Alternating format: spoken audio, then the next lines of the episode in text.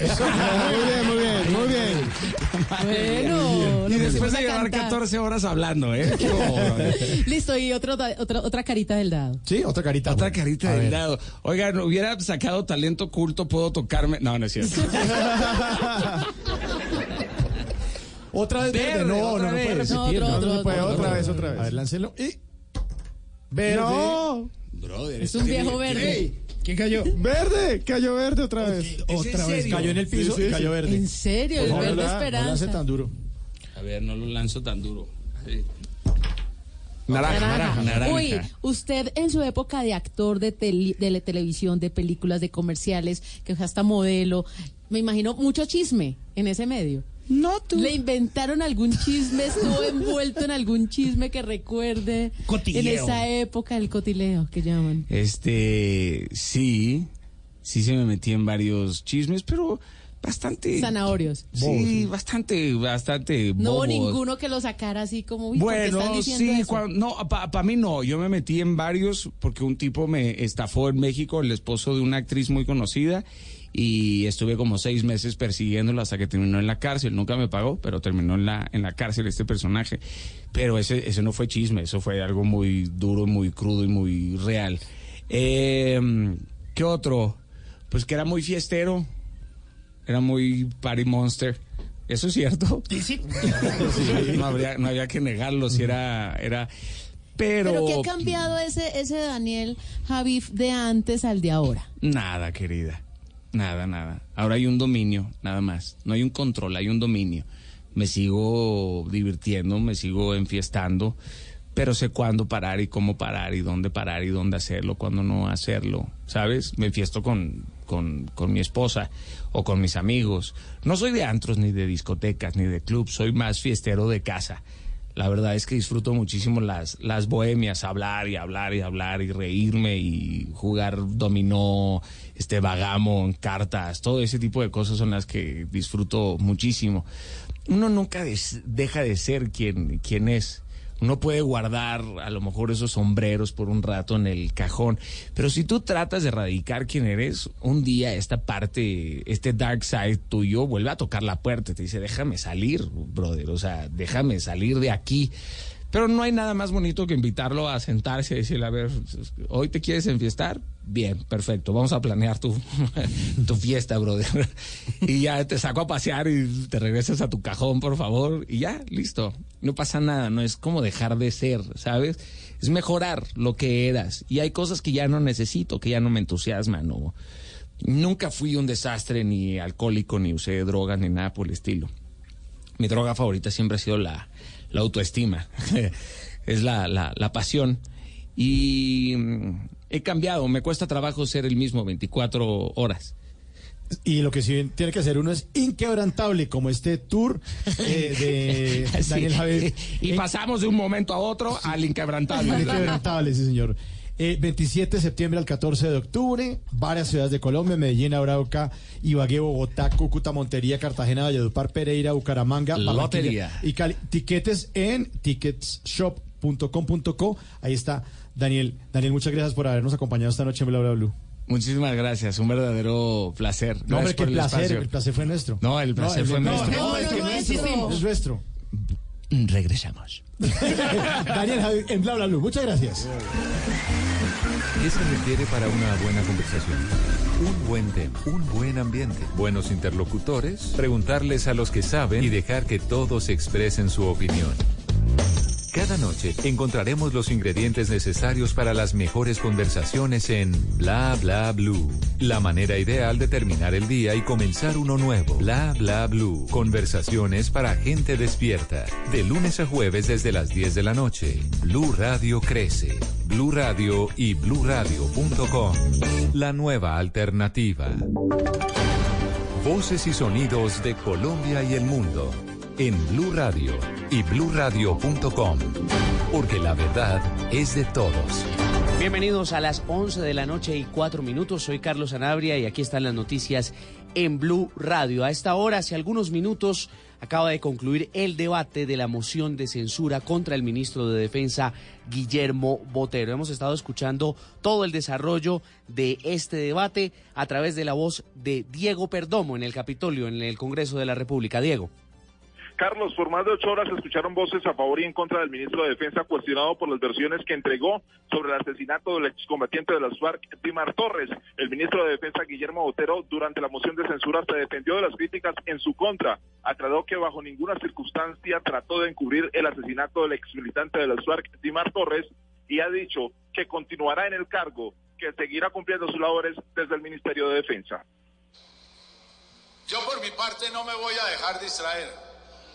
Yo voy a continuar trabajando con compromiso y dedicación para liderar las fuerzas que protegen y garantizan los derechos de todos los colombianos. Muchas gracias, señor presidente.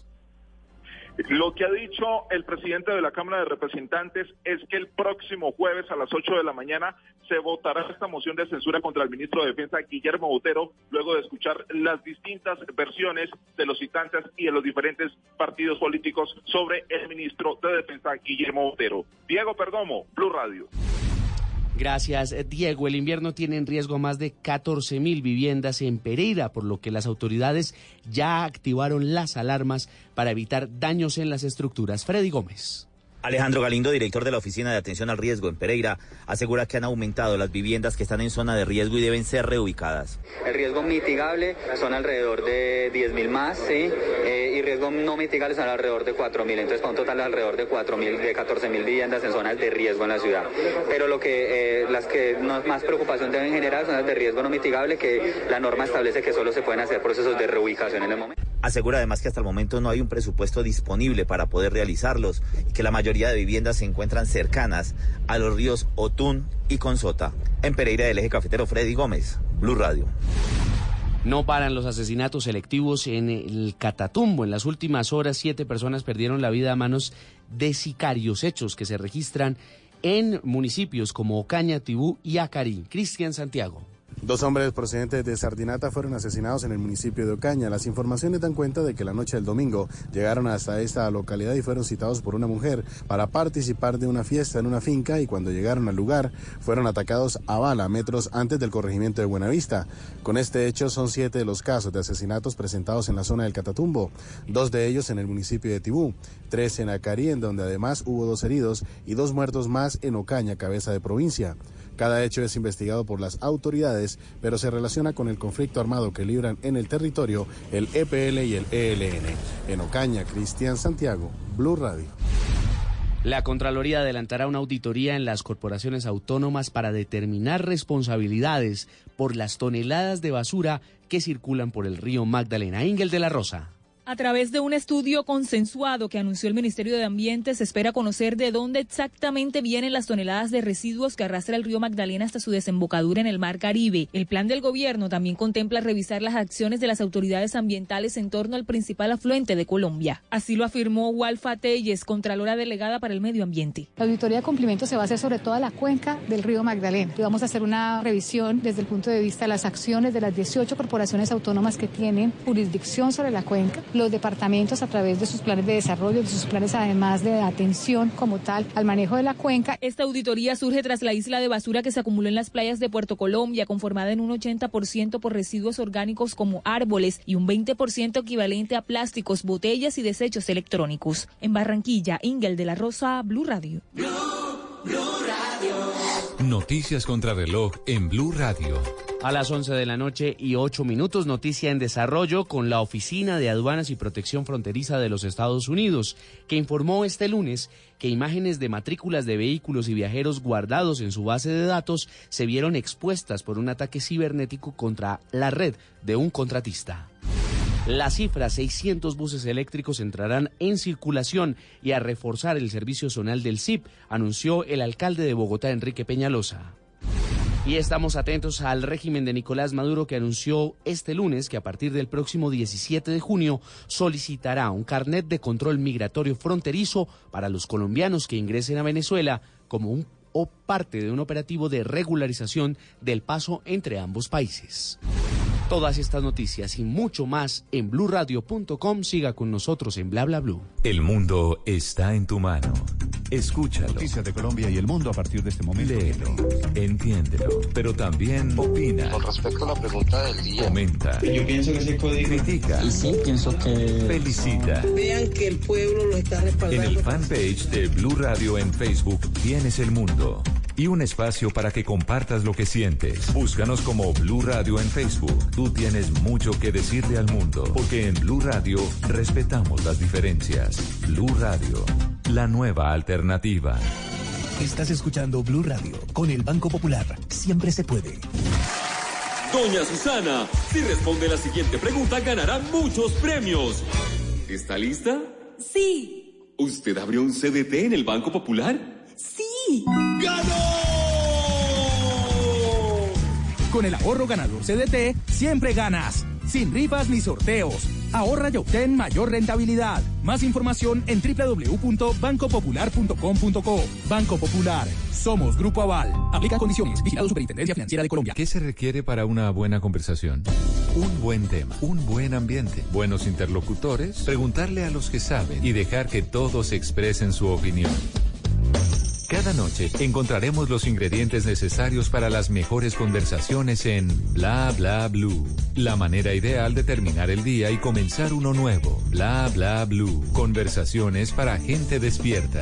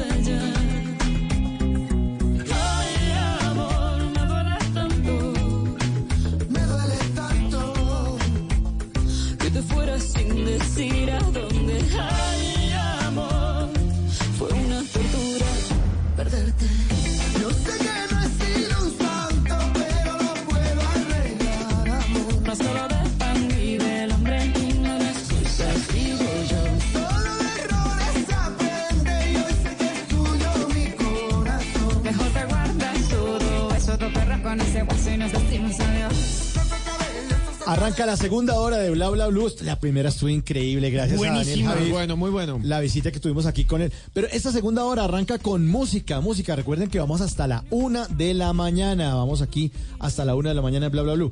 Y arrancamos con música de Shakira y Alejandro Sanz. Sí, porque Shakira es amiga de Alejandro Sanz desde hace muchísimos años y resulta que Alejandro Sanz anda de gira mundial y la barranquillera pues se llevó todos los elogios de los fanáticos durante este fin de semana porque como es bien sabido por muchos, la esposa del señor Piqué que juega en el Barcelona Fútbol Club pues reside en esta ciudad, capital de Cataluña y pues ahí eh, dijo, buenas, que por favor que si me dejan cantar, a ver, la dejaron pasar y ahí empezaron a interpretar su emblemática canción con la que muchos en ese entonces rumoraban que si estaban juntos. Que tenían algo, Ay, sí. sí, sí, Eso ay. fue año, eso fue año 2005, imagínense cómo ha pasado el tiempo. Se llama La Tortura y por supuesto ahí estuvo Shakira, lo publicó así como pues medio expectativa en su Instagram, como en cinco minutos voy a ir allá, así que si ustedes están en el concierto, no sé qué, lo puso en su cuenta de Instagram y por supuesto pues ahí No, la estuvo sorpresa toda la fue gente increíble. cantando, Increíble. maravilloso. Imagínense pues ese par, dos grandes del pop cantando La Tortura.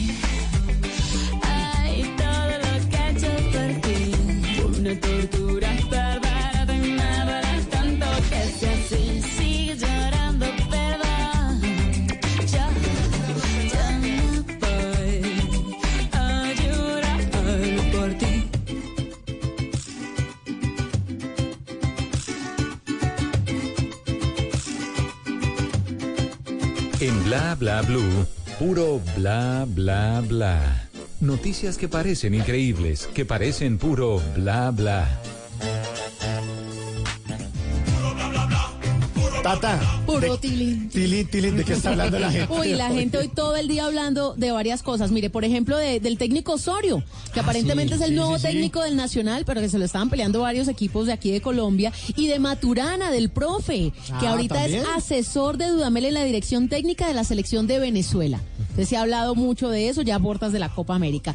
También de Petro, que igualó los daños del azúcar con el de drogas como la cocaína y que ha producido distintos tipos de reacción en diferentes medios, incluso durante todo el día, desde por la mañana, aquí en Blue Radio hubo toda una polémica. Y otro tema de lo que está hablando la gente es, especialmente los hinchas del Pasto y del Junior, están tristes porque el retraso en la venta de la boletería para la final del fútbol profesional colombiano, el partido es este miércoles en el Campín y nada de las boletas.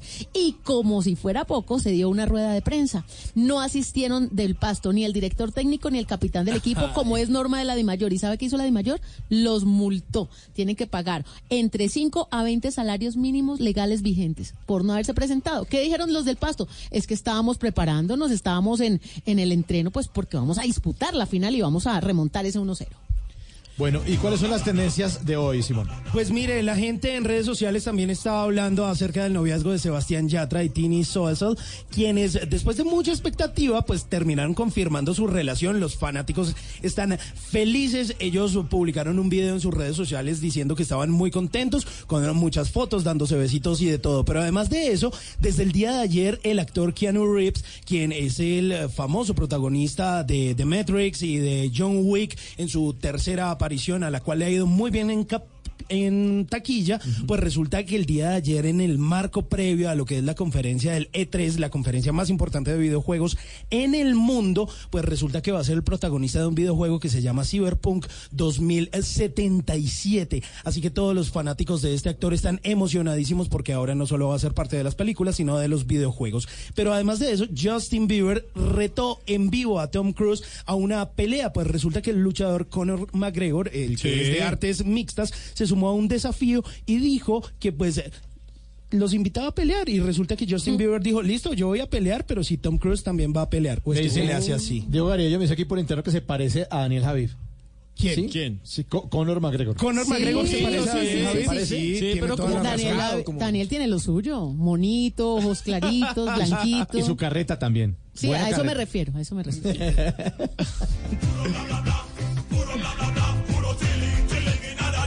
Y otra cosa que encontré por ahí en noticias, con el alza del dólar es posible que sean afectados o que se haya afectado a Estados Unidos como destino predilecto de los colombianos. Pero la gente dice, Pues claro. dólar a 3.400. Claro, imagínese. Así dice como los taxis. Yo por allá no, no me tiran. Me voy para Sasaima, como en el paseo. Pero vea, Colombia no tiene nada que envidiarle a los Estados Unidos. Ellos tienen el cañón del Colorado, nosotros tenemos el cañón del Chicamocha. claro, ahí ellos, está, ahí ellos está. tienen, ellos tienen a Mickey Mouse, nosotros tenemos a tal cual. Y ellos tienen Silicon Valley y nosotros tenemos a Silicon Cali. Y ahora, en Bla Bla Blue, hablando en serio. Bueno, a esta hora trataremos de hablar entonces en serio en esta segunda hora de Bla Bla Blue con nuestro antropólogo, investigador, periodista de misterio, Esteban Cruz, que hoy, a propósito de la sentencia de la Corte Constitucional sobre el consumo de estupefacientes en espacios públicos, que ha sido algo que todo el fin de semana también hemos estado hablando en las reuniones, las mamás preocupadas que cómo así que ahora en los parques usted puede llegar a fumar lo que se le dé la gana, o no solamente fumar, sino que el borracho puede estar en el parque porque los espacios públicos, pues eh, definitivamente, pues dijeron ellos que estaba permitido el alcohol porque toca darle espacio libre, el libre desarrollo de la personalidad. Sí, señor. Tiene personalidad de andar con tufo, hay que respetarlo. Pero, Personalidad de marihuanero. Pero a propósito de esta sentencia, vamos a hablar eh, con Esteban de nuevas drogas. Ojo, papás, para que se den cuenta de que pronto su hijo está metido en alguna cosa rara. Sí, vea, primero tenemos que decir, señor director, que la droga en general es algo que ha estado con los seres humanos desde el inicio. Nosotros mismos consumimos droga todo el tiempo, sino que no es tan nociva y no lo consideramos así. El café, la cafeína es un tipo de droga. Ah, sí. Algunos países incluso la tienen prohibida. Algunas culturas, por ejemplo los mormones, piensan que si uno toma café es un pecado mortal y se va al infierno. La cafeína nos activa. Si usted se toma más de ocho tintos al día, puede entrar en un ataque de pánico. Yo o le con puede dar dos ataque de tengo. ansiedad. Eso. Pero hay gente que es adicta a la cafeína y todo el tiempo está tomando. Le digo una cosa, vean, las eh, bebidas negras como Coca-Cola, Pepsi y demás tienen altos contenidos de cafeína, más cafeína que un tinto. Cuando usted se mete una lata o una botellita de esa se mete como tres tintos al tiempo. Cuando usted dice, ay no, páseme esa energizante que yo no quiero dormir, se está metiendo una gran cantidad, un chut de cafeína brutal. No, y de hecho la nicotina también es considerada una droga y es, es lícita. Usted puede comprar cigarrillos, obviamente los menores de edad no, pero usted puede comprar eh, nicotina. Claro, y si usted se come, esto es un dato científico, si usted se fuma un montón de cigarrillos se va a morir de cáncer, de hipertensión, ataque al corazón. Pero si usted se come un cigarrillo, se intoxica enseguida y lo tienen que llevar a hacer un lavado estomacal. Pues claro que va a comer tabaco, hombre. Sí, imagínese, usted come esa vaina. Con filtro y todo, Con además. filtro y todo Sí. eso. Vea, Embútamelo. Como el papá que dice, lo encontré fumando, se lo come. No, lo intoxica. no, no, no, lo hagan. no haga eso. No lo hagan. Esteban, ni- ningún papá va a decir eso, Esteban. No, Se nota que no es Ay, papá. no, Pero. Tata, conozco Con la papás. comida así con el tabaco, no, uno de papá no va a decir Conozco eso. papás No, que encuentran a los hijos fumando y dicen, ah, sí, le gusta mucho fumar, ahora se fuma toda la cajetilla. Sí, hasta que queda el pobre chino como una chimenea, se desmaya. Por las orejas bueno, la- hay otro tipo de drogas, antes de hablar de las que están eh, de moda y que son súper peligrosas y son extrañas, que nosotros los antropólogos llamamos drogas visionarias. Son aquellas que han acompañado a los seres humanos desde hace tiempos y nos llevan a abrir las puertas de la percepción, nos llevan a viajes chamánicos y místicos. Como el yagé. Como el yagé, por ejemplo, que es muy popular en Colombia, que es la planta de la ayahuasca. Se coloca en un brebaje, usted se lo toma y alucina guiado de un taita o chamán que también puede ser peligrosa. Eh, hay otra planta que yo Yo conocí. nunca me le quiero medir ¿No? a esa vaina. Uy, no, es que, es que la gente- un poquito. Que eso es que devuelve atención, como dice mi papá. Claro. Como que vomitan hasta más no poder y no... En el pensamiento indígena significa una purga. Usted supuestamente vota lo malvado, vota lo malo, lo maligno. Hay una canción de Terciopelados que se llama Maligno que habla de eso. Es de una traba de yagé. Hay una planta eh, de nuestro casanare que se llama el yopo. Es una corteza de un árbol, es un árbol grande. Por eso se llama la capital del casanare Yopal. Ah, ¿es porque por era un bosque de yopos.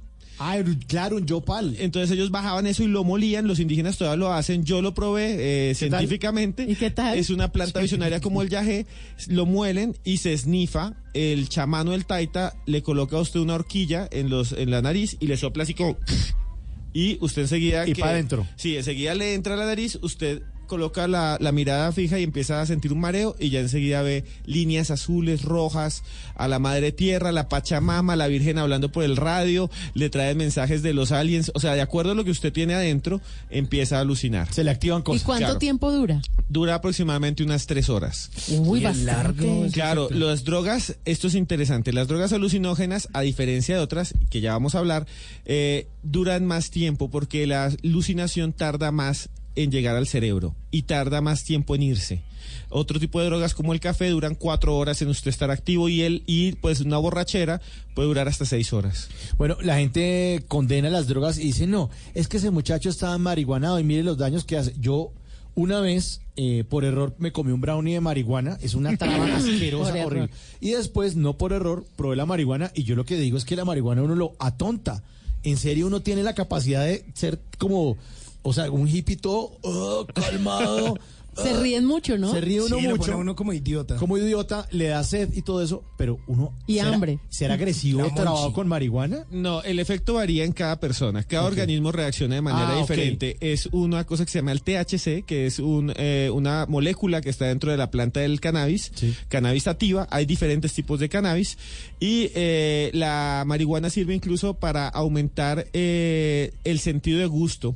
Y por eso se lo dan a las personas con cáncer y es medicinal que no pueden comer para que les sepa bien la comida. Sin embargo, en algunas personalidades no se ponen agresivos como el alcohol, pero sí puede generar paranoias, que son muy comunes. Que lo están persiguiendo. Que lo están persiguiendo, o una cosa que se llaman ataques de pánico. Entonces la gente dice, le dio la paniqueada, y el tipo está pegado a una pared y me voy a caer, me voy a caer. Entonces, no, hermano, ¿qué le pasa? Está en el baño de su casa. Pero normalmente la marihuana hace que usted se ponga violento. No, la marihuana no induce Otras drogas estados- sí. Ni lo hace alucinar. Otras drogas como el coca cocodril, que es lo que vamos a hablar ya mismo. Cocodril. Imagínense que esto es una desomorfina, fue fabricada en los Estados Unidos por un laboratorio especialmente para calmar el dolor. Es un derivado de la morfina, que es un opiácido. ¿Qué significa esto? De la misma familia de la heroína. Viene de una planta que se llama amapola, que aquí la sembraban en Colombia todavía para hacer un látex, que con eso se hace la droga de la heroína. Viene de Asia Central, hubo guerras enteras. El opio, la dormidera, En la flor del loto, eso, en Afganistán, en Pakistán, en China entera fumaban opio. Y entonces esto, la desomorfina, se hace sintéticamente y es 10 veces más poderosa que la morfina. Si usted alguna vez le han partido una pata o le ha hecho una cirugía y le echan morfina, usted se le quita enseguida el dolor y se siente como volando y feliz. Usted dice, vuélvame a inyectar. Sí, se sabe, No, en frío. serio, claro. Es Homero. adictivo. Homero es adicto a la morfina. Eso, vuélvame a inyectar y vuélvame a inyectar otra vez. Hay médicos en los años 60 y 70 que se volvieron famosos, adictos a la morfina y se la robaban de sus mismos botiquines de los hospitales. Por eso es una droga controlada. Yo una vez tuve una fractura en un brazo y tenía que tomar pastillas para el dolor porque no me pudieron hacer cirugía. Dijeron, no, no, no, si le hacemos cirugía puede perder un movimiento de la mano. Entonces me dijo el ortopedista, yo prefiero que se aguante ese brazo así, le doy unas pastillas para el dolor y para que y que el, el brazo como que se les... Vaya tomando su forma, Sí, se se les, suelte. se les- sí, exacto. que Una, una soldadura ahí natural que tiene uno en el cuerpo. Le sale como una callosidad y no sé qué vainas. Y me dio unas pastillas que eran muy fuertes. Me viene usted con el brazo partido siempre. O sea, día y noche. qué dolor. Y, y el tipo me dijo, pero le tengo que ir quitando las pastillas porque esto le va a generar adicción. Adicción. Y después de hacer todo, doctor, pastillas o me rompo el otro brazo. Entonces me fueron quitando las pastillitas y chao. Claro, vea, eh, hay una, Sí, se los voy a decir, es la codeína, generalmente es lo que le dan a uno, y también hay otras más que se llama tramadol. ¿Y cómo serán de fuertes que se le dan a ellos a los soldados que van a la guerra en África, en la guerra de, por ejemplo, de Costa de Marfil, se lo dan a los niños soldados para hacerlos eh, drogadictos y le decían, si no mata a su mamá, no le damos codeína. Y los soldados, los niños soldados mataban a su familia, era una prueba que le hacían en la guerra. Increíble. Increíble, bueno. Esta droga, la cocodril, es llamada así porque imagínese, dura nada más dos horas o una hora el efecto. Entre más corto es el efecto, más adictiva es una droga. Y aparte de eso, eh, genera necrosis. ¿Qué es eso? Que se muere la carne, se le muere a uno la Se piel. pudre. Se pudre, se apicha. Por eso el nombre. Por eso, porque donde la gente se inyecta, que es generalmente los brazos o Uy. las piernas, la carne se muere, se contrae y anda picho y verde. Uy, qué porquería. Viene como un zombie No. y huele mal y la gente se va ¿Qué es caminando eso? Va podrida vida. O sea, sí. Ay, yo he Ay, visto venga, en videos Game of de eso. Thrones no, claro. ¿no pasó eso? ¿Sí? En, un- en una temporada, que había una enfermedad y se les ponía la piel así como Sí, verde, ah, sí, cuarteada. podría- Piel de piedra, dice Sí. Diego Garibello. ¿Qué piel Sí. de piedra? Sí.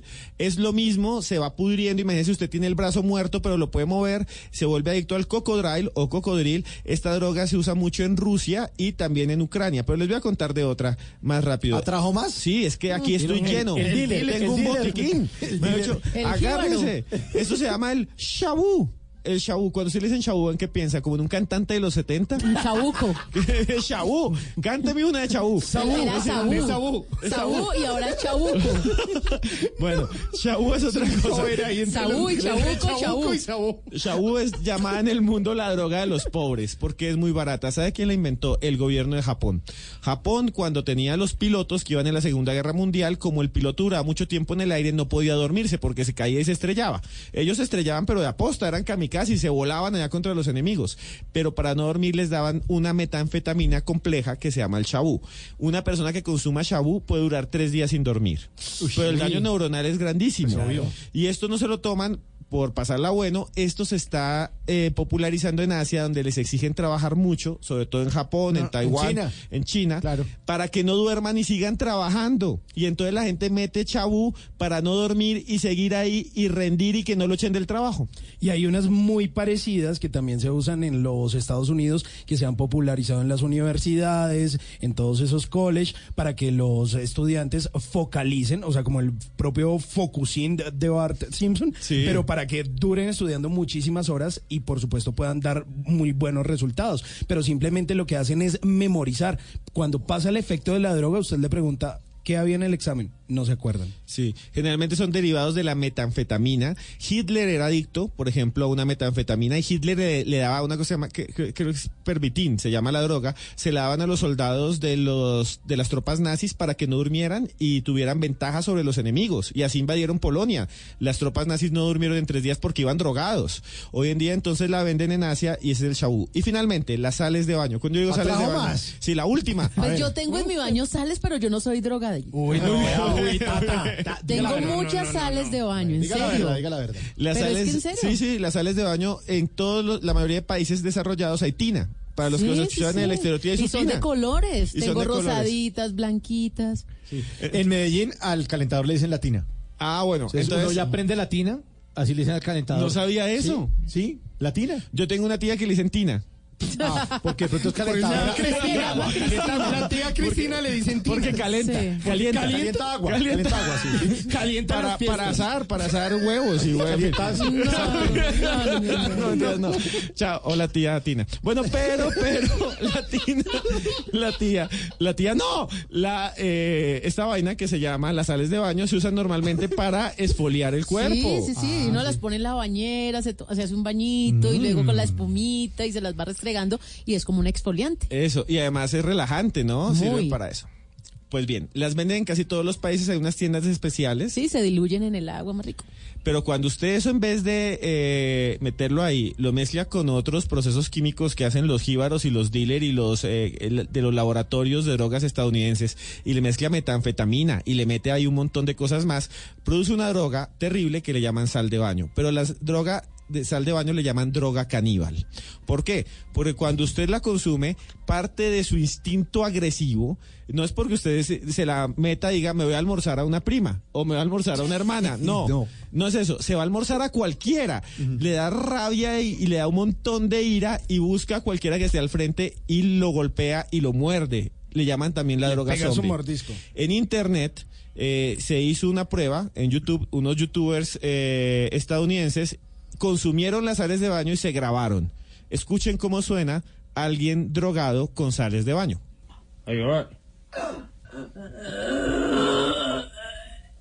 Eso es una persona drogada. Uy, qué porquería. Hasta que se vomita.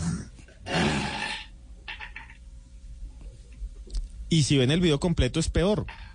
¿Porque quiere morder o qué? La señora se queda quieta, tiesa, se vuelve tiesa y se vuelve agresiva. Le ahí va, parece un animal, una bestia.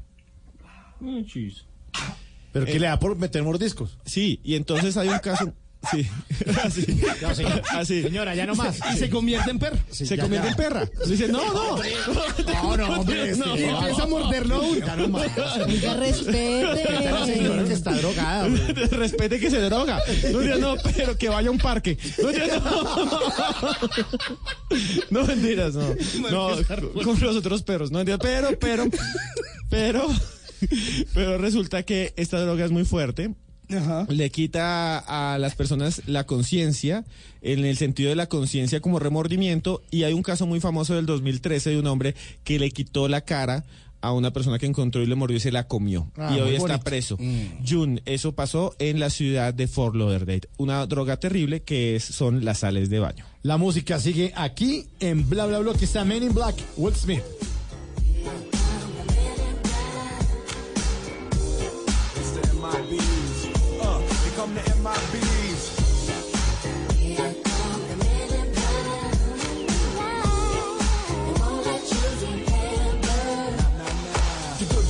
Guys dress in black, remember that, just in case we ever face to face and make contact. The title held by me, MIB, means what you think you saw, you did not see. So don't blink, be what was dead is now gone. Black suit with the black Ray bands on, walk in shadow, move in silence, guard against extraterrestrial violence. But yo, we ain't on no government list, we straight don't exist, no names and no fingerprints. Saw something strange, watch your back, cause you never quite know where the MIBs is at. Uh, and.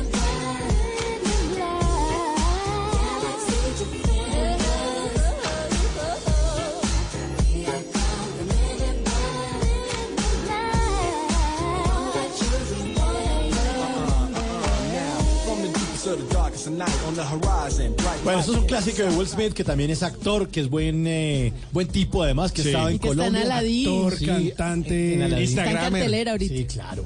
Will Smith, eh, Men in Black, suena en Bla Bla Blue. Sí, está sonando porque seguramente ustedes han escuchado a un youtuber que dice, hola, ¿qué tal amigos? Y como muchos youtubers, pero para mí es el quizá youtuber más importante que tiene este país, es el señor Sebastián Villalobos. Y resulta que ha hecho varias apariciones en series de televisión, en, en cosas con Nat Geo, pero resulta que ahora va a aparecer en la nueva entrega de Hombres de Negro que se estrena este año. Y resulta que salió diciendo, pues para mí no es algo pequeño, esto es algo gigante, porque es el regreso de los Hombres de Negro, algo que marcó a toda una generación. Y obviamente, pues estamos ansiosos de verlo y seguramente todos los fanáticos de las piezas de cubo, como se hacen llamar los fanáticos de Sebastián Villalobos, van a estar muy pendientes de lo que va a hacer este jovencito que seguramente es muy importante aparecer en una película de Hollywood. Ahí está Sebastián Villalobos con esta canción de Will Smith, Men in Black.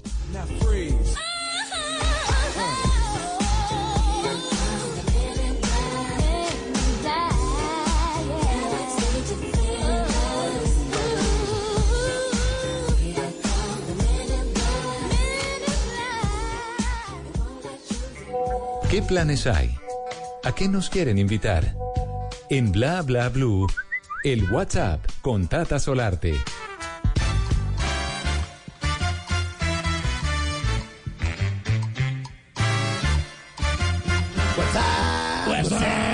Nos vamos, Tata? ¿Qué hay que hacer? Queremos desde ya felicitar a nuestros amigos de la revista Bea porque mañana se van de tremenda fiesta. Uy, está bueno, ¿no invitan? Mañana Vamos. están todos invitados porque mañana desde las 8 de la noche será el aniversario número 7 de la revista Bea. El hombre que están escuchando de fondo es Yuri Buenaventura, que hará parte de esa gran celebración y artistas como Mike Bahía, pues también le darán a los asistentes ese toque de sabor, de sabrosura, esa forma de disfrutar la vida con música y de festejar siete años. Y como el 7 para muchos es el número de la suerte, Claro. pues la temática de la fiesta de la revista Bea pues será esa justamente, la suerte, casino, toda la decoración va a ser eh, simulando casino y simulando estas mm, diamantes, Sí. eh, las picas y todo lo que tiene Las que ver con el los póker. mazos, los como, mazos. como todo lo que tiene que La ver ruleta. con el póker. Así que ahí está la invitación, alfombra roja para los famosos desde las 7 y 30 de la noche. Y luego sí, ya la fiesta. Entonces, siete años a la revista más leída en Colombia, la revista bueno. Vea Felicitaciones. Bravo, feliz cumpleaños. Qué bien, qué bien.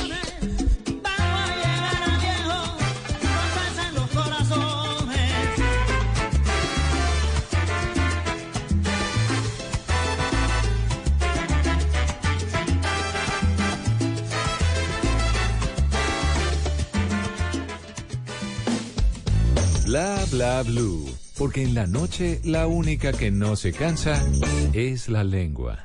Parce, venga, yo le digo una cosa, hermano. esto es un vallenato. Ay, hombre.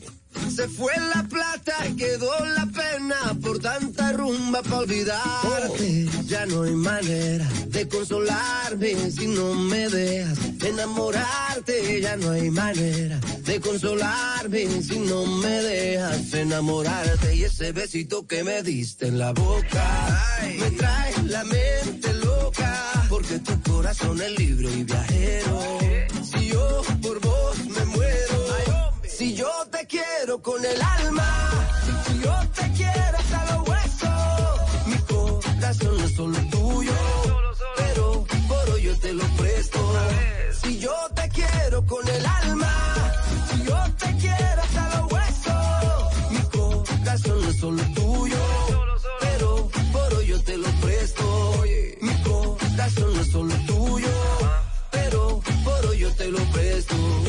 Colombia para el mundo, papá.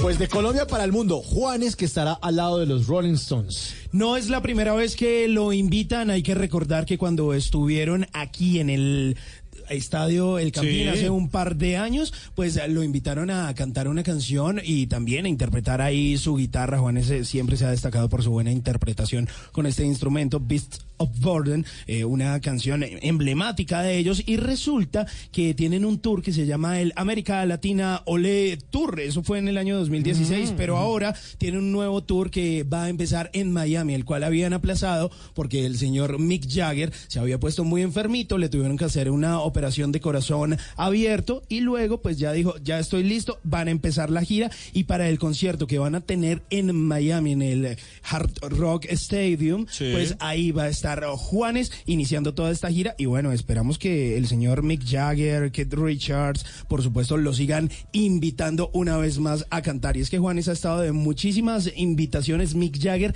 que ya tiene 75 años, pero baila como uno de 29. O Sí, sea, como yo. después de la recuperación apareció en videos y se veía muy bien. Y ahora Juanes confirma en sus redes sociales esta noticia y dice que está orgulloso nuevamente de acompañarlos y que el 31 de agosto toda la gente en Miami lo espere porque realmente es el invitado especial. No, pues imagínese, los Rolling Stones, ¿usted qué más necesita? Una olea, una olea para Una olea, sí. Una olea, papá. Para Mick Jagger, sí señora, ahí está.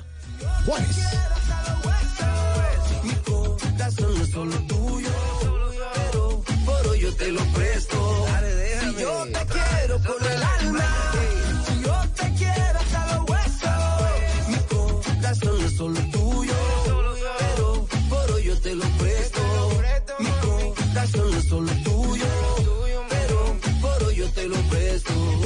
Colombia para el mundo, papá. Ay, compadre.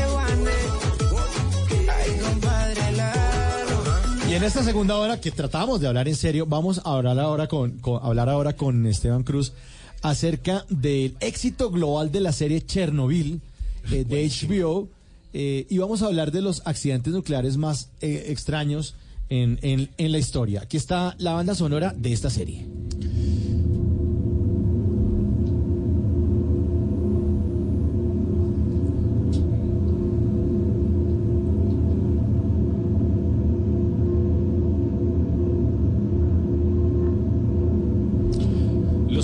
Sonidos de la radiación, los sonidos de la tragedia, los sonidos de una de las peores catástrofes nucleares de la historia que ya están lejos en el tiempo, pero que vuelven gracias a las plataformas digitales, a una serie que se llama Chernobyl, que es la más descargada por estos días en el planeta. ¿Qué tal le parece a usted esa serie, señor? Me parece maravillosa, no me la he podido acabar por eh, cuestión de tiempo, son un par de eh, capítulos nomás y creo que es una muy buena apuesta que hizo la plataforma de HBO, usted se la puede ver en la plataforma de streaming HBO Go y resulta que justo cuando terminó todo el boom de Game of Thrones, la gente dijo, bueno, ¿Y pues las qué? suscripciones ¿Y de? HBO Sí. pues se van Sí. a ir para el piso porque ¿qué vamos a ver? Y la gente dijo, ¿ah, sí? Pues les tenemos Chernobyl. Y es un drama maravilloso donde se plantea un poco la negligencia política a pesar de que el ataque era inminente o la catástrofe más bien. Vea, esto fue una cosa realmente violenta. Todavía en esa zona del mundo no se puede entrar. Han crecido ahí plantas y animales sobre las principales ciudades que no fue en Rusia. Esto es en Ucrania, donde la central de Chernobyl explotó realmente uno de sus reactores, se fundió una fusión y lo que sucedió es que el material radioactivo se fue por el aire y llegó hasta Japón, hasta España. ¿Qué sucedió ese día 26 de abril de 1986? Todavía es un misterio porque ha sido encubrido o fue encubierto por la Unión Soviética, incluso por organizaciones internacionales. Ciudades enteras fueron desalojadas. Se dice que muchas personas que estaban ahí, en Chernobyl, desarrollaron cánceres mortales que los acabaron en menos de dos años y que el gobierno de Rusia lo encubrió.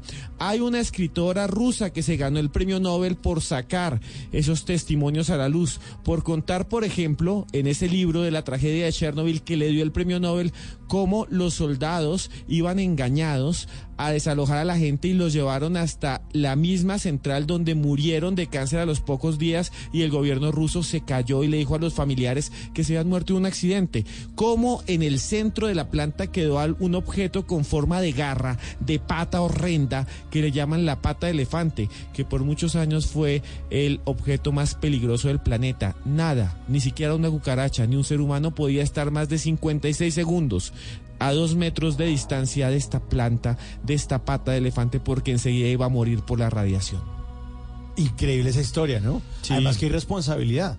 Hay tipos o hay fuentes de energía en el planeta y una de esas es esta de la, la radioactividad que se explota para que exista electricidad en las grandes ciudades. Claro, uno tiene que decir eh, realmente que si usted ve eh, la energía nuclear es de las más seguras del planeta. Sí. O sea, uno dice, se puede hacer con carbón, como lo hacen muchos países todavía, contaminan un montón, queman carbón. Eh, la hidroeléctrica hace lo que nos pasó con Hidroituango. Sí, que el principio es ese, que va pasando un río y ese río en la caída empieza a hacer girar un dínamo y por, por un, un- una- un efecto de los imanes se empieza a generar electricidad. Para eso necesitamos las hidroeléctricas. Claro, porque eh, se hace la represa, el agua pasa, por Pasa, las turbinas. exacto, las y genera movimiento. La energía cinética se transforma en energía eléctrica que va después por todos los cableados hasta nuestra casa. Esa es la que se usa aquí en Colombia. Nosotros tenemos termoeléctricas también, que son muy pocas, que se usan con carbón, otros combusti- combustibles fósiles que son todavía más contaminantes. Hay otra que es geotérmica, que la tiene Islandia, pero es muy difícil porque es usar la energía de los volcanes. La otra es la eólica, que es con un En montón de España, aspas, en España hay. Las hélices. Hélice. Las hélices Las- que perdón, también... hélices, porque es en Hélices. España. Joder. Que también las tiene Marruecos. Ay, qué bueno. Marruecos. Sí, toda esa Sí. zona. Yo fui a un sitio que se llama Sahara de los Atunes, donde se come atún, y entonces todo, todo eran molinos de viento. Claro, Toda porque los vientos terribles, bueno, no terribles, muy buenos porque Para hacer generan ener- energías Aquí limpias. lo podríamos tener en La Guajira, yo no sé por qué no lo hemos hecho en gran cantidad. Pero bueno, también se necesitan muchas aspas, muchos molinos para generar energía. En cambio, la energía nuclear, con un poquitico nada más, hace una cosa que es calentar eh, también agua y lo que genera es también un movimiento de una especie de turbina o algo así, un motor, y eso genera energía más barata y más rápida. Que es lo que hace eh, Homero Simpson en la planta. Claro. ¿No? Y generan eso, calientan Claro, agua y generan el movimiento y se genera electricidad. El problema es que las plantas nucleares generan desechos radioactivos Claro. que no se pueden eh, descomponer fácilmente y que muchos de estos países mandan a África en containers donde los entierran porque en sus países no hay regulación. Entonces le pagan a países africanos para que entierren ahí Increíble. los desechos radioactivos. Increíble. Es algo brutal. Eso pasó, eso pasó allá en la Unión Soviética, en Pripyat se llama la ciudad que hoy está en ruinas. Pueden ver fotos, videos, la ciudad está abandonada. Hoy en día no hay nada sino animales. Algunas personas entran, aquí hablamos alguna vez de que grabaron unos animales extraños mutantes que habían debajo porque tiró una GoPro a un río de Pripyat Ay, sí, y salió uno- unos un- bagres con patas. De tres ojos. Exacto, como los de los Simpsons. Sí, señor. Como lo pasan los Simpsons. Y bueno, les voy a contar otro caso, un caso rápido de energía nuclear que es realmente sorprendente y también es en Rusia. En 1959, el 26 de febrero, el ejército soviético subió hasta las montañas Urales, los montes Urales, una cordillera gigante que hay allá, a buscar 10 estudiantes que estaban perdidos. 10 estudiantes que habían ido a subir un monte. Esa montaña le decían la montaña de la muerte, inclusive. Cuando llegaron allá a un paso, encontraron las carpas de esos estudiantes que habían muerto presumiblemente el primero de febrero de 1959. ¿Sabe qué encontraron? Encontraron que las carpas estaban rotas y que todos los cuerpos que ya estaban muertos de estos muchachos estaban afuera y que estaban desnudos y estaban a menos 40 grados bajo cero. ¿Por qué a medianoche 10 personas rompieron las carpas donde dormían, salieron y murieron congelados? Hasta aquí es un misterio. Pero ¿qué pasa después cuando hacen toda la autopsia? Los primeros cinco cuerpos que analizaron estaban normales. Habían muerto simplemente de hipotermia, que es estar en grados de congelación. Se les congeló literalmente la sangre, el corazón dejó de latir porque se volvió un bloque Claro. de hielo. Y entonces dijeron, se murieron. Pero los siguientes tenían marcas muy raras por el cuerpo, como rasguños. Y una de estas mujeres, Ludmila se llamaba, no tenía lengua como si se la hubieran arrancado desde afuera. Algunos cuerpos tenían marcas como si las hubieran golpeado. Ahí en ese hielo no vivía nadie. Hasta el día de hoy no hay explicación. ¿Y por qué hablo de esto ligado con Chernobyl? Porque cuando fueron allá y le hicieron un test, los cuerpos tenían radiación encima. ¿Por qué tenían radiación en una montaña de Rusia a donde nadie va, en los Montes Urales, en 1959? ¿Saben qué dicen? Que seguramente se encontraron con un experimento nuclear porque por allá había instalaciones, murieron y el ejército ruso, como en Chernobyl, se quedó Silencio callado. total. Hasta el día de hoy hay fotos. Ahí le he puesto una foto a ustedes de- en mi Twitter, arroba cruz escribiente con el numeral bla bla blue hace ya dos horas y se ven estos cuerpos. tienen a un color amarillento por la radiación. Nadie explica hasta el día de hoy cómo 10 jóvenes que subieron una montaña salieron de sus carpas a la medianoche, algo les arrancó la lengua, por lo menos a dos personas, y murieron instantáneamente y estuvieron rodeados de radiación. Hay películas, se llama El incidente del paso Diatlov. Pero usted le, echa- le está echando mucho la culpa a Rusia y resulta que en Brasil también la embarraron con esto. Otro accidente extraño, otro accidente nuclear extraño en la historia. Este es extrañísimo, le llaman el caso de las máscaras de plomo, Tata. Y eso no es como las máscaras que se pone uno de mascarilla de barro para que lo exfolie y esté Sí, uno mejor. Que son saludables, Pero- además. no, esto es rarísimo, vea. Había dos técnicos nucleares, perdón, no eran nucleares, sino electrónicos, Ajá. que se llamaban, uno se llamaba Manuel Pereira da Cruz y el otro Miguel José Viana. El 17 de agosto de 1966 los encontraron encima de una montaña en un pueblito que queda al frente de, de Río de Janeiro que se llama Niterói. Cuando uno Ok. vaya hay un puente, allá hay un puente al otro lado y uno come un montón de, de- de empanadas de allá que se llaman salgados. Ok. Encima de una de esas no había empanadas. Lo que había era una montaña llena de pasto y helechos y encontraron los cadáveres de estos dos señores, Pereira Cruz y José Viana. Lo interesante de los cadáveres es que estaban acostados como si miraran el cielo y tenían uno un overol de plástico y el otro otro overol de plástico y sobre su cara una especie de gafas de plomo. Cuando analizaron los cadáveres todavía no se sabe por qué murieron, ni por qué tenían esas gafas de plomo. Solo tenían con ellos un- una especie de agenda donde anotaban mensajes. Nadie sabe quién. Y los mensajes decían, tienen que estar encima de la montaña para cuidar el mineral. Como si fuera una instrucción que les han dado. Como si les hubieran dado una instrucción de alguien que todavía no sabemos quién es. Los dos tenían impermeables y los dos tenían máscaras de plomo. Están en las fotos. Los chalecos de plomo son los que le ponen a uno cuando se hace un procedimiento de rayos X. Claro, para evitar que Radiación, la radiación. Es más, Chernobyl está rodeada de una coraza de plomo. Hoy en día tiene un- algo que se llama un sarcófago que hizo eh, Rusia para evitar que siga saliendo la radiación y tiene un montón de plomo. Estas dos personas aparecieron muertas en Brasil en 1966 en la cima de una montaña, vestidas de plástico con máscaras de plomo. Nadie sabe por qué murieron y solamente tiene una libreta que decía tienen que cuidar el mineral. Hasta el día de hoy, uno de los misterios más extraños de Brasil.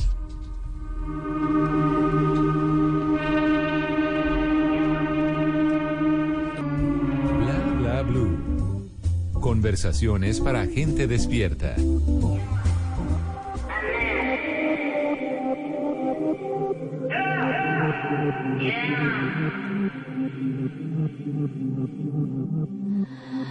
Kardashian, Kardashian, Kardashian. Me siento como una Kardashian. Kardashian, Kardashian, Kardashian. La moví como una Kardashian. Kardashian, Kardashian. Me siento como una Kardashian. Kardashian, Kardashian. La moví como una Kardashian.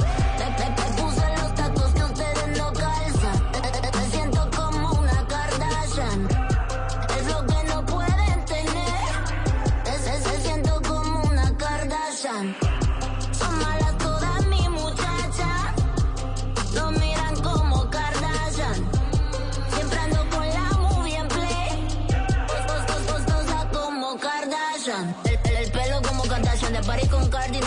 La nena que nunca se crasha. Mi tía no quiero chismosa ni cucaracha. Tu marido me llama cuando se emborracha y la nena siempre lo despacha. Siempre con mi perra con zorra barata. No quiero guaracha, muchacha. Mm, Sí, señora, ahí está. Farina, lo nuevo de Farina, como Farina. Kardashian. Farina, la nena fina, la produjo y la escribió junto a Alex Killer, se llama como una Kardashian, estuvo grabando en Miami y ahí pues el video de ella fue dirigido por Nael y Justin, pues eh, suena bastante diferente, le sigue metiendo el Kardashian que ella habla así como que trata de hablar como puertorriqueña, pero es como, como con un país ahí como todo Sí. raro, esta señorita a la que le fue muy bien, eso sí hay que decirlo, en eh, el año pasado en el Festival de Viña del Mar.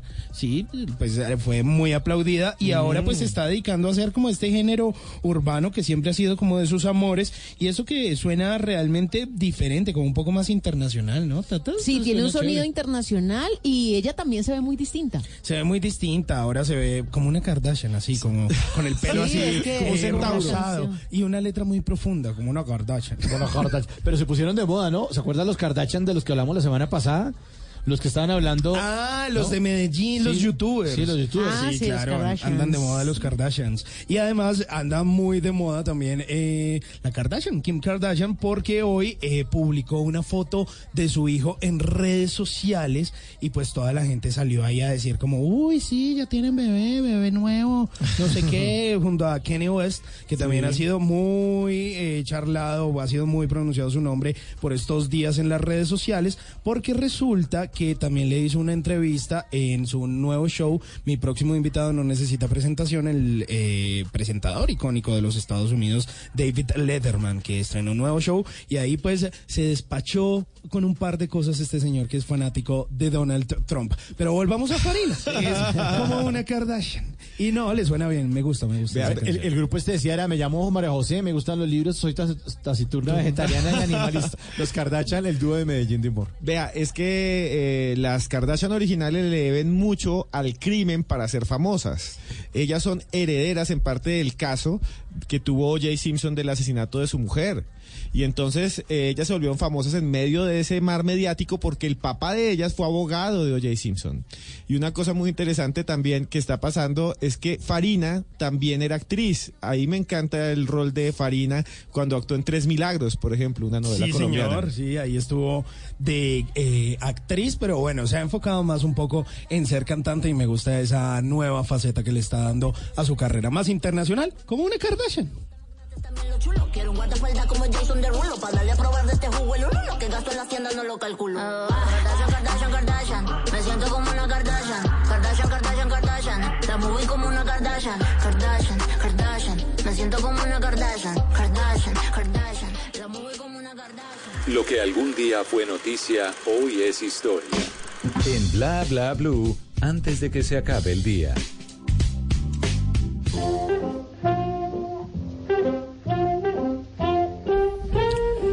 Antes de que se acabe el día, vale la pena recordar que un día como hoy, pero del año 2004, Ray Charles, cantante y compositor estadounidense, murió.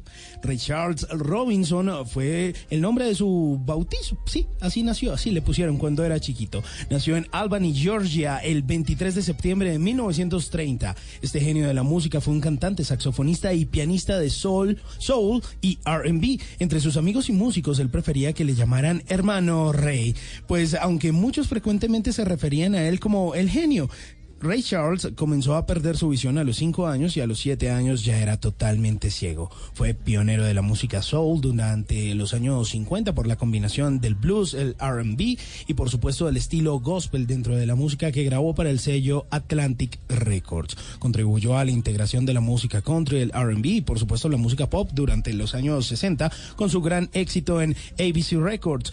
Siempre dijo que Nat King Cole fue su primera influencia, pero su música también tuvo influencia de Louis Jordan y Charles Brown. Pues eh, su amigo Quincy Jones quien eh, solo fue separado por la muerte porque fueron los mejores amigos, también se refería a él en muy buenas ah, palabras. Incluso su éxito fue tan rimbombante en los Estados Unidos que Frank Sinatra llamó a Ray Charles como el único y verdadero genio de la industria. En el año 2002, la revista Rolling Stone lo situó en el lugar número 10 de su lista de 100 grandes cantantes de todos los tiempos y luego en el año 2008 lo situó en el segundo lugar de esta misma lista. Billy Joel dijo en algún momento, referenciando a Ray Charles, que Quizá eso podía sonar como un sacrilegio, pero él pensaba que Ray Charles fue más importante que Elvis Presley, sin duda una gran estrella. Antes de que se acabe el día, recuerde que a veces no importa lo que vemos,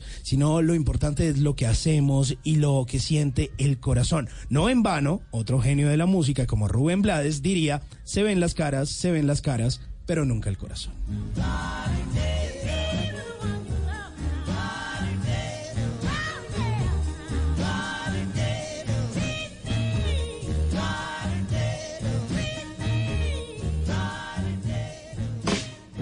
Nunca te irás a la cama sin aprender algo nuevo.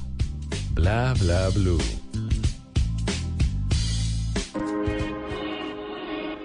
One, two,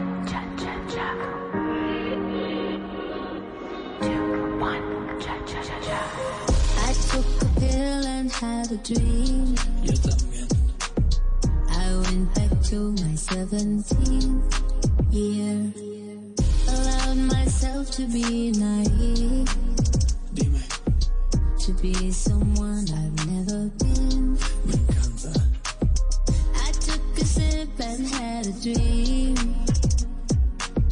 And I woke up in magazine.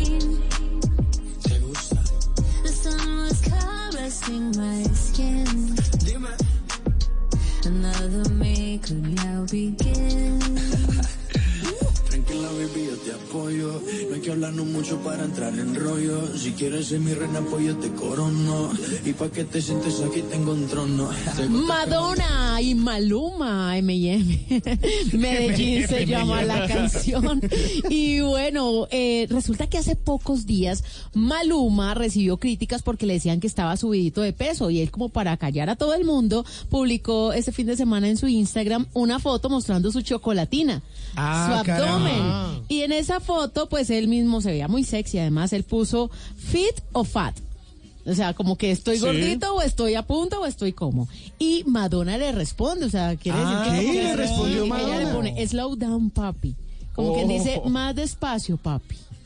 O sea, calme, que, que Sí. ya está, eso es mucho para mí. Eso fue la respuesta que le dio ella a esa foto de chocolatina. Y recordemos pues que después de esta canción se ve que son como amiguitos.